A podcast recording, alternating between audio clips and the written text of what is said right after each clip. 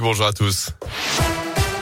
Et on débute sur les routes avec vos conditions de circulation. Léger ralentissement sur la M6 à l'entrée du tunnel sous Fourvière en direction de Marseille. Pour le reste, c'est plutôt fluide actuellement autour de l'aglo. Quelques ralentissements simplement au 7 chemin dans le secteur de Vourles également. Sur les rails, la Pardieu élu Pierre Garde de France. Classement établi ces derniers jours par le Figaro. Les retards à répétition seraient à l'origine de cette première place peu élogieuse. Évidemment, selon le quotidien, deux trains sur cinq auraient quitté la gare après l'heure prévue. Les sondés ont aussi donné une note de satisfaction parmi les plus basses du classement 7,3 sur 10. La gare de Lyon-Pardieu, trop fréquentée pour ses usagers aussi. Elle accueille en moyenne 35 000 voyageurs par jour. C'est trois fois plus que sa capacité.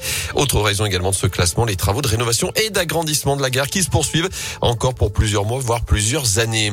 Dans l'actu à Lyon, ce drame dans le quartier de la Pardieu, justement, un homme de 88 ans a perdu la vie hier soir renversé par un bus sur le parking rue Villette juste avant 21h. Un homme de 36 ans gravement blessé dans le Nord-Isère, victime de coups de couteau cette nuit à Saint-Jean Soudain, près de Bourgoin. Les pompiers ont été appelés à 1h20 ce matin pour une rixe dans le secteur.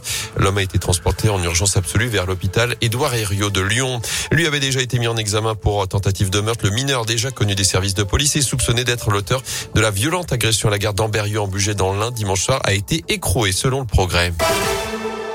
Dans l'actu également, le ministre de l'Intérieur dans la région aujourd'hui, Gérald Darmanin est attendu cet après-midi au commissariat de Firmini où quatre voitures de police ont été incendiées devant l'établissement ces derniers jours. Il se rendra dans la foulée au commissariat de Saint-Etienne, toujours dans la Loire, pour rencontrer là aussi les équipes et faire le point sur l'avancée des travaux du site.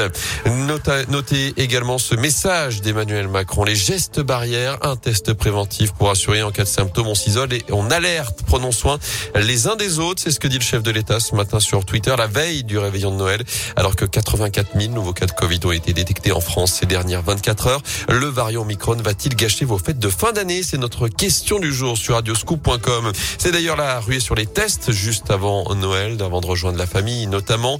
Euh, près de chez nous, notez cette opération dépistage toute la journée jusqu'à 18h à la salle des fêtes de Mions. Et puis cette nocturne de vaccination la Pardieu aujourd'hui, ça se passe au deuxième étage du centre shopping de 19h à 23h sans rendez-vous. Ça concerne les plus de 30 ans avec vaccin Moderna, opération qui sera renouvelé jeudi prochain le 30 décembre. En foot des doutes, plein la tête. Nouvelle déception hier soir pour les joueurs de l'OL tenus en échec un partout par Metz pour la 19e journée de Ligue 1, la dernière de l'année. Loukeba avait ouvert le score à la 56e égalisation. Messine trois minutes plus tard. Et avec ce nouveau faux pas, les Lyonnais terminent la phase aller à la 13e place, seulement 24 points au compteur. Eux aussi vont devoir se relever après cinq défaites d'affilée. Les joueurs de l'Asvel sont de retour à l'Astrobal ce soir, 17e journée d'Euroleague face à Fenerbahce à 21h. Enfin, une nouvelle promenade de santé pour les filles de l'Asvel. Victoire de 53 points, 99-46 hier soir face au Turc Data Pour le premier tour retour des playoffs. Prochaine étape, les 13 et 20 janvier prochains. Ah bah,